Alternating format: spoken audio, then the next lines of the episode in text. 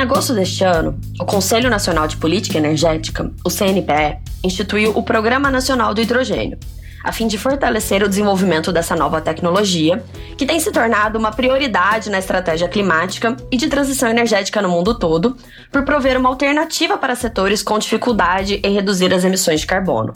O hidrogênio sustentável e as suas formas de produção é o tema dessa temporada do MegaCast Convida. No primeiro episódio, discutimos as diferentes formas de produção de hidrogênio a partir de fontes renováveis ou de outras formas de geração de energia elétrica.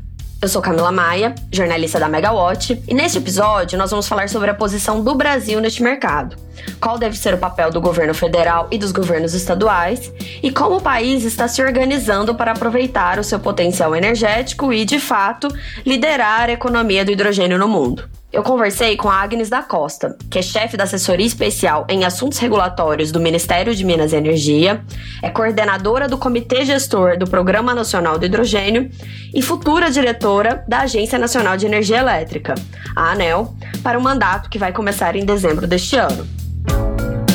Espero que aproveitem.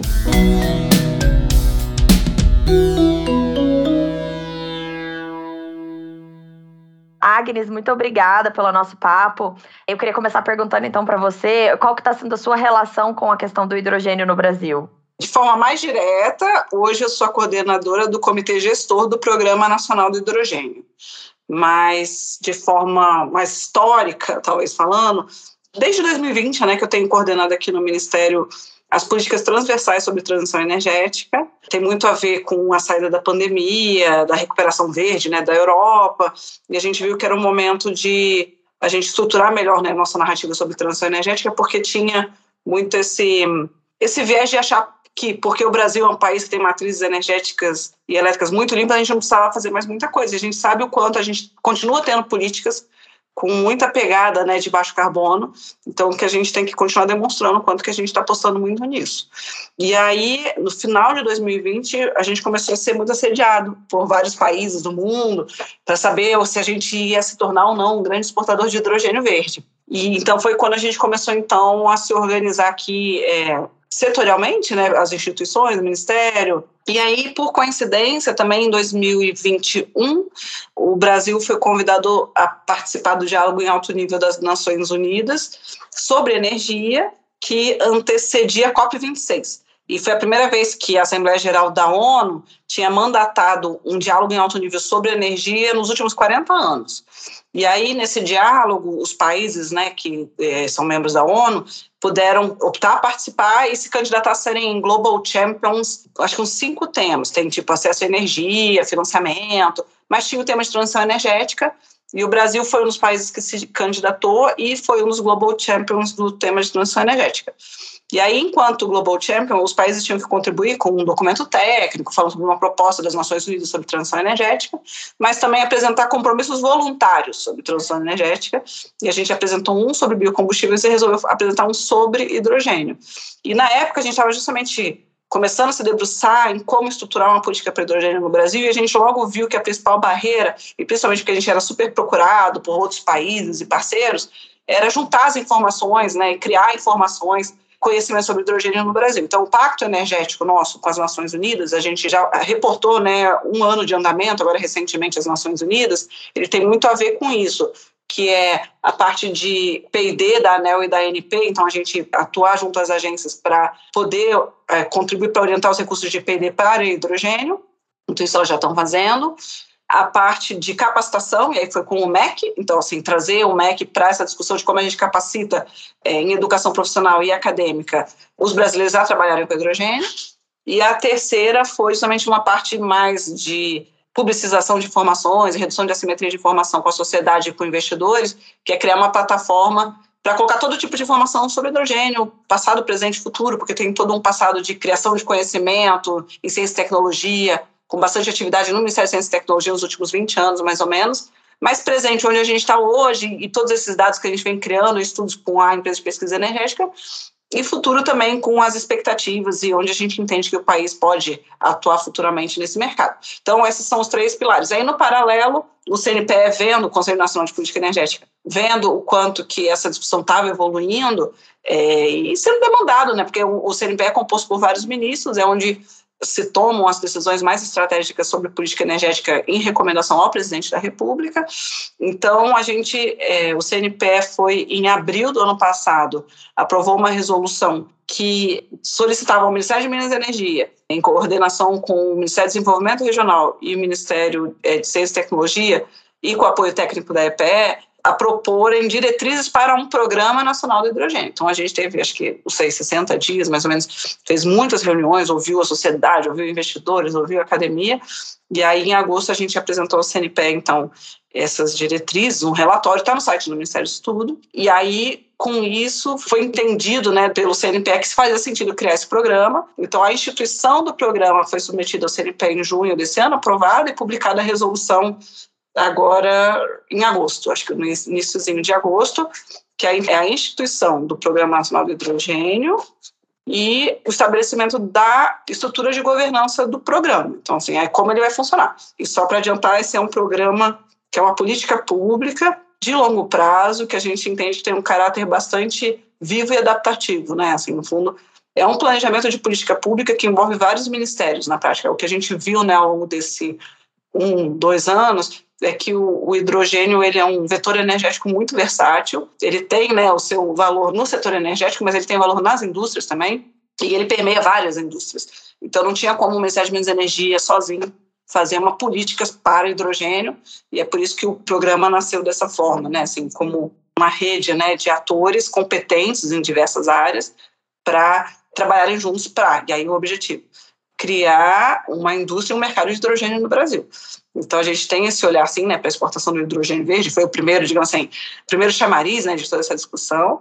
Mas se a gente pensa em mudança de paradigma na sociedade, né, de realmente o mundo passar para setores energéticos com baixa emissão de carbono e aí talvez com o fim do uso dos combustíveis fósseis, o hidrogênio aparece como um grande candidato, né, para ocupar esse espaço.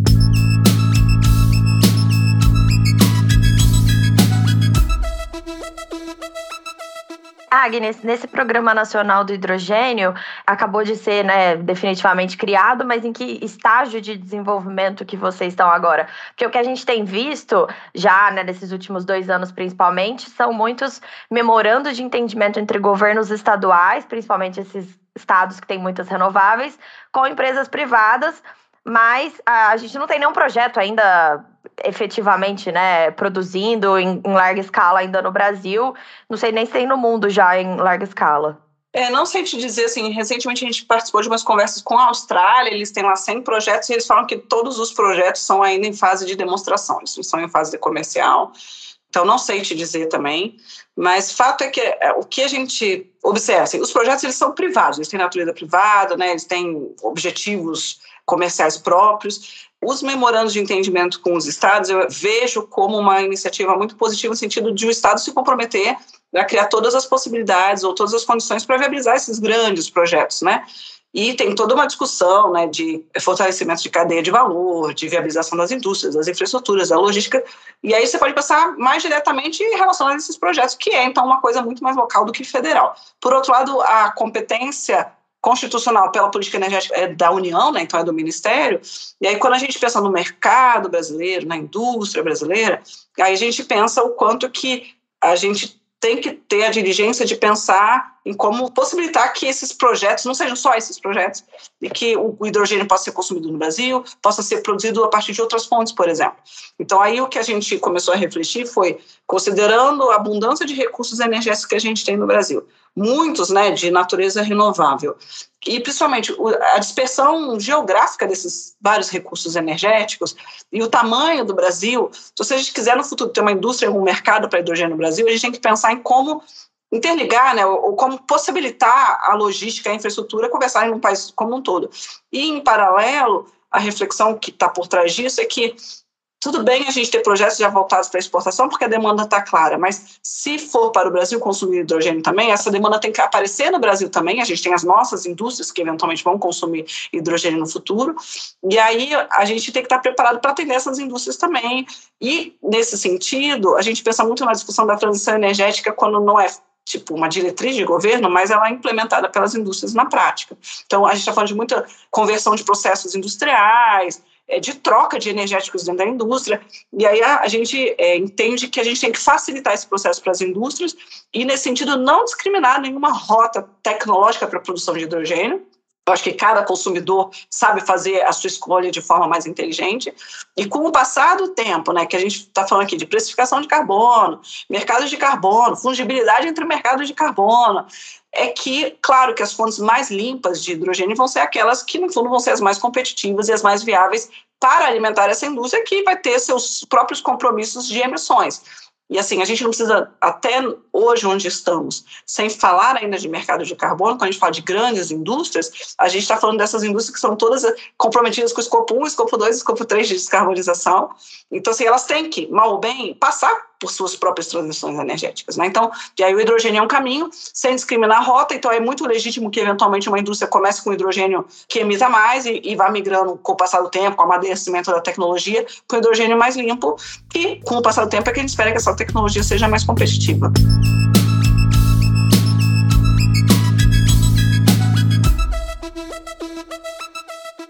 Que tipo de estímulos o governo pode dar para essa indústria se desenvolver? Considerando até que ela ainda não é tão competitiva em termos de custo, né? A tecnologia ainda está em, em franco desenvolvimento. Assim, quando a gente pensa em estímulo, a gente ainda não está nessa etapa de pensar em estímulo. Assim, acho que a gente está na etapa de entender o potencial, evitar tratamentos discricionários, assim, acho que tem que ser uma política nacional, né? Ver realmente onde estão né, os casos, é, como a gente cria regras que se aplicam a todo mundo. E aí, falar então um pouquinho do programa. O programa, ele é basicamente um roadmap de políticas públicas, assim, pegar as políticas do Ministério da Energia, por exemplo, pegar as políticas relacionadas ao hidrogênio, do Ministério do Desenvolvimento Regional, que trata de recursos hídricos, por exemplo, Plano Nacional de Fertilizantes, está na Casa Civil, tem todo um planejamento de infraestrutura, Ministério da Economia. Então, se pegar essas políticas que já existem e todas elas enxergarem o hidrogênio e a gente conseguir com isso sinergias e, e somar esforços, eu acho que é esse que é o objetivo. E aí o programa ele também é desenhado para possibilitar a interação com governos estaduais, por exemplo, e municipais também, mas principalmente estaduais, essa participação da construção das políticas, harmonização de políticas e principalmente a harmonização daí de regulação. Então, a gente tem uma necessidade de harmonizar a regulação é, em nível federal. Então, a regulação do setor é, de gás, setor elétrico, eventualmente setor de transporte, toda a parte de, como a gente fala, de especificação técnica, mas eventualmente setor, é, regulação estadual, quando a gente pensa no setor de gás, que tem né, uma parcela do setor de gás que é regulado estadualmente, é, parte de licenciamento, então tem licenciamento federal, licenciamento estadual. Então, é colocar todo mundo na mesa para desenhar as regras juntos. E o que é legal de falar sobre isso é que, assim, é uma indústria que está nascendo aqui e no mundo ao mesmo tempo. Então, esse mesmo esforço que a gente está fazendo no nível federal com os estados, né, os níveis da federação, a gente vê que está acontecendo mundialmente, mas também regionalmente. Então, a gente tem participado muito das discussões com o BID, por exemplo, que tem colocado os países da América Latina para discutirem juntos. Então, toda essa discussão de taxonomia, de especificação técnica, de potenciais, e inclusive de, de integração logística. Né? Então, isso vem sendo discutível também em nível regional. E tem, assim, vocês já mapearam se é necessário alterar ou então criar novas leis ou, ou novas regulamentações? Então, mesmo? deixa eu explicar para você, assim, qual que é, como funciona. O programa, ele tem um comitê gestor, ele é integrado por muitos ministérios, assim, isso tudo está no site do Ministério, tem uma seção no site do Ministério que é o Programa Nacional do Hidrogênio, e a gente elencou todos os ministérios que têm a ver com todas as políticas que a gente já mapeou, que permeiam a discussão sobre hidrogênio. Então, são vários ministérios, mas o, o comitê gestor ele tem mais esse caráter de é, estratégico, de diretriz, de alinhamento de políticas, de comunicação e de aprovação de, digamos assim, das prioridades dos próximos anos. E aí, como é que vai funcionar o programa? Vão ser planos trianuais de ações que a gente tem que fazer, todos os ministérios, todo mundo está envolvido, tem que fazer, trianuais, sempre revisados anualmente. Então, como foi aprovado agora em junho, mas a gente começou a trabalhar a partir da publicação da resolução, que foi agora em agosto. A própria resolução do CNPE, ela fala que a gente tem até dezembro para fazer a primeira aprovação do primeiro plano trianual. E aí, quem que está montando? Então, quem monta os planos trianuais? São câmaras temáticas, né, que a gente chamou. Então, tem uma de é, Ciência, Tecnologia e Inovação, que é coordenada pelo Ministério de Ciência, Tecnologia e Inovação. Tem uma de Capacitação, que é coordenada pelo Ministério da Educação tem uma de indústria e competitividade, que é coordenada pelo Ministério da Economia, e tem duas coordenadas aqui pelo Ministério de Minas e Energia, uma de planejamento energético e a outra de regulação, regulação e mercado, mais ou menos, que a gente chamou.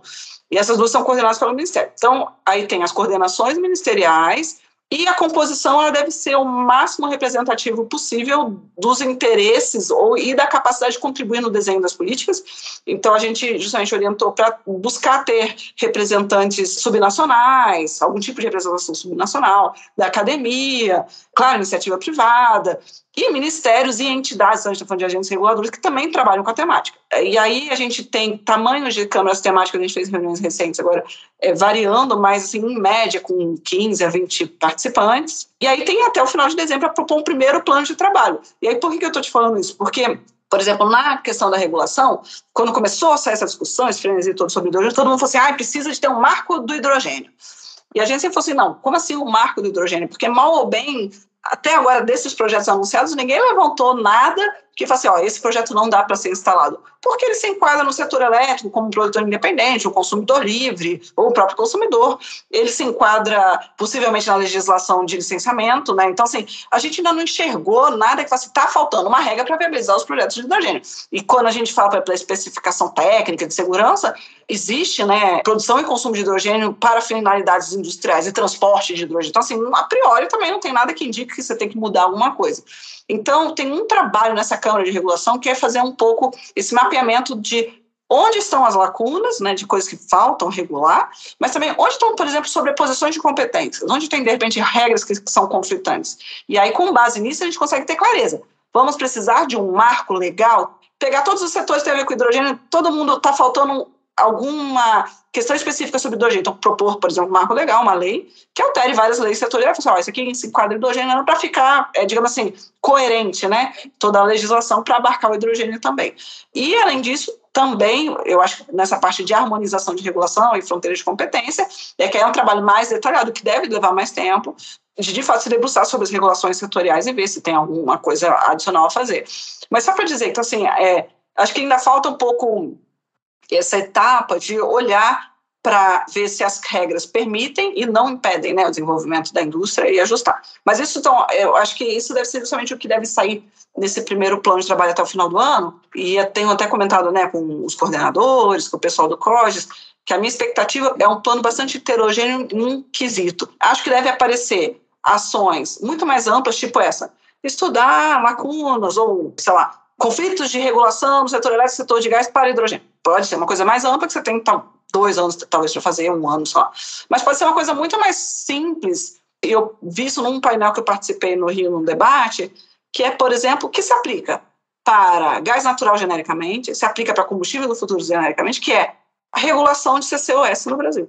E assim, todo mundo fala que tem, e assim, então acho que vale botar no mapa, dar prazo e a gente trabalhar junto e acompanhar e implementar, entendeu? Então acho que é possível que a gente tenha tanto macroações como coisas bem pontuais que já foram identificadas. E por isso que essa etapa até o final do ano é muito relevante, a gente de fato trazer essas 14, 20 pessoas, escutar o que elas já identificaram, né, porque são pessoas que têm trabalhado sobre essa agenda, e aí, justamente, tentar montar né, uma primeira agenda de consenso de prioridades. E aí, com base nessa agenda de consenso de prioridades nos cinco câmaras temáticas, é que daí eu acho que todo, digamos assim, todos os órgãos da esplanada conseguem então, trabalhar juntos para ir implementando. E aí, as agências reguladoras também, e os estados naquilo que lhes competir também.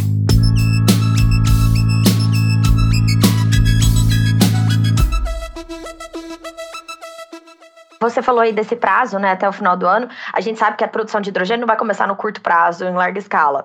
Mas eu queria entender, assim, qual que é a sua perspectiva mesmo, assim, de que esse trabalho, ele dê algum resultado prático que estimule essa indústria no Brasil. Até a gente pensando que tem, no setor elétrico, por exemplo, a gente tem algumas novelas intermináveis, discussões que começam e nunca terminam, né? A gente tem a abertura do mercado livre aí há 20 anos, até a própria modernização do setor, a qual você está bastante envolvida também, tá aí já faz alguns anos, a gente falando sobre isso, né? Não rola um receio, assim, de que essa questão do hidrogênio acabe também demorando mais e a gente perca um pouco o bonde do mundo desse desenvolvimento dessa tecnologia? Assim, vamos lá, desenvolvimento tecnológico é uma coisa, assim, é um pouco diferente do que desenvolvimento de mercado, né? Então, o MCTI aí, justamente, todo esse lado de tecnologia, ele está andando, assim, o MCTI, como eu disse, né, tem muitas, tem tecnologias criadas no Brasil, startups que são relevantes no mercado de hidrogênio também no Brasil, e eles têm sido muito ativos agora com aqueles recursos do FNDCT, né, do CTNEC, CTPET e tal, para destinar recursos para desenvolvimento tecnológico. Assim, eu acho que isso, assim, a gente não pode se comparar com países muito ricos, mas assim, o recurso que a gente tem, a gente tem destinado com bastante consciência, né, para essa finalidade. Então, isso eu acho que vai fazer parte da história, eu acho. E aí o que eu acho muito interessante, inclusive, né, que nos diferencia de outros países é que a gente tem essa abundância de recursos energéticos que a gente pode e não só isso, que a gente tem um mercado que tem escala, né, um mercado consumidor que tem escala, o que nos possibilita, inclusive, fazer tecnologias diferentes. Então, por exemplo, a gente vê hoje a indústria automotiva no Brasil trabalhando no hidrogênio com biocombustíveis, né, e fazendo é, frotas de ônibus piloto e tal, que talvez na Europa e outros países não faça sentido, mas aqui faz sentido. Então a gente é, já está observando isso e eu acho que aí o programa ele é muito importante como um grande sinalizador de que a gente enxerga que isso sim é promissor, né? Então, e aí vai manter isso tudo, digamos assim, monitorado e acompanhado. Agora, quando a gente fala de mercado, é que eu acho que a gente tem tempos e movimentos. Acho que talvez é, mais rápido, embora a tecnologia seja menos madura, é o desenvolvimento dos projetos grandes de hidrogênio verde para exportação, pelo simples fato que você já tem mercado consumidor para esse hidrogênio. Então, o leilão que a Alemanha está organizando é, para cobrir né, com recursos públicos deles, né, a diferença de preço entre o que a indústria está disposta a pagar por um hidrogênio que é caro e os vendedores estão dispostos a vender, então, acho que a gente tem que, de fato, tentar viabilizar esses projetos né, o quanto antes para poder participar desse mercado. Só que eu acho que, com o passar do tempo e com essa demanda que vai vir por essa tecnologia, a tecnologia vai baratear e aí vai facilitar, inclusive, que a gente, então, consuma internamente o hidrogênio. Hoje a gente consome hidrogênio cinza né, para algumas finalidades, eventualmente a gente vai poder consumir hidrogênio verde. E aí, no paralelo, acho também isso, que com essa questão de mercado de carbono. A gente teve o decreto de maio desse ano, né, que fala sobre mecanismos de comercialização de certificados, né, de carbono. Mas tem toda a discussão, COP 26 tem, COP 27 vai ter. Então, assim, é, um, digamos assim, é uma questão de maturidade, mas a discussão da precificação de carbono ela está vindo muito forte. E não só isso, aquilo que eu te falei, as próprias indústrias tendo que descarbonizar. Então, assim, saber que existe essa possibilidade adicional, eu acho que é importante para as indústrias poderem considerar. Mas no Brasil ainda temos outras fontes é, limpas que são mais baratas do que o hidrogênio. Então, assim, não acho que vai ser de uma hora para outra, que a nossa indústria, ah, vamos agora, virou pop, consumir hidrogênio, a gente vai consumir hidrogênio, entendeu? Eu acho que, de fato, tem que ser competitivo. E não tem porque a gente preterir das nossas fontes renováveis super limpas, super né, competitivas, para escolher uma outra. Eu acho só que a gente, que nem você falou, a gente tem que estar tá preparando a indústria para poder consumir, porque no momento que a, a tecnologia ficar madura o suficiente competitiva, a gente tem que estar tá pronto para poder fazer isso. E falando ali em novas tecnologias em desenvolvimento, uma uma tecnologia que é sempre muito relacionada ao hidrogênio é a eólica offshore. Obviamente, ah, tem todas as outras fontes renováveis né, que podem ser usadas. Inclusive, a gente tem abundância dessas fontes no Brasil, mas a gente fala muito em eólica offshore também para isso, até para exportação. E também é uma tecnologia que está sendo regulamentada agora aqui no Brasil. Esses assuntos, eles casam ali dentro eles do programa casam, eu acho que tem duas portarias, né, assim, bastante possível e provável que haja esse acoplamento né, de setor. E uma coisa mais interessante ainda, eu acho que é aquela questão de repurpose, de, de reutilização de infraestruturas, por toda a indústria de óleo e gás também. Então, se você põe uma maior offshore, você tem lá um posto que você pode armazenar gás carbônico e fazer, então, você pode fazer o hidrogênio tanto do gás quanto da eólica offshore e reinjetar, entendeu? Então, assim, tem muito acoplamento de soluções tecnológicas e com essa possibilidade de a gente continuar agregando valor econômico às infraestruturas existentes. Né? Isso é muito importante também.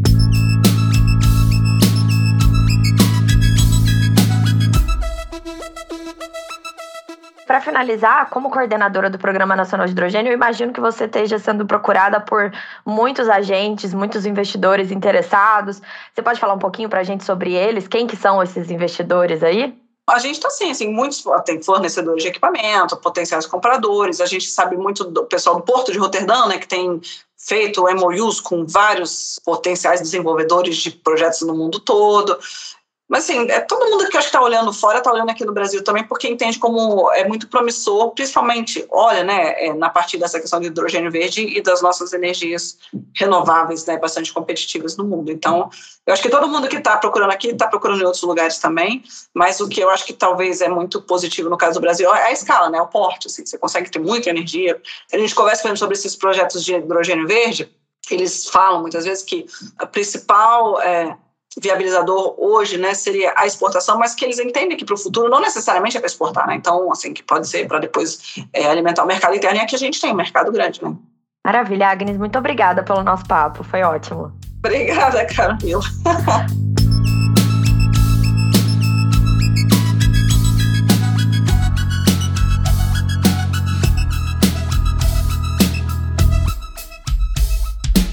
E esse foi mais um episódio do nosso MegaCast Convida. Até a próxima, pessoal!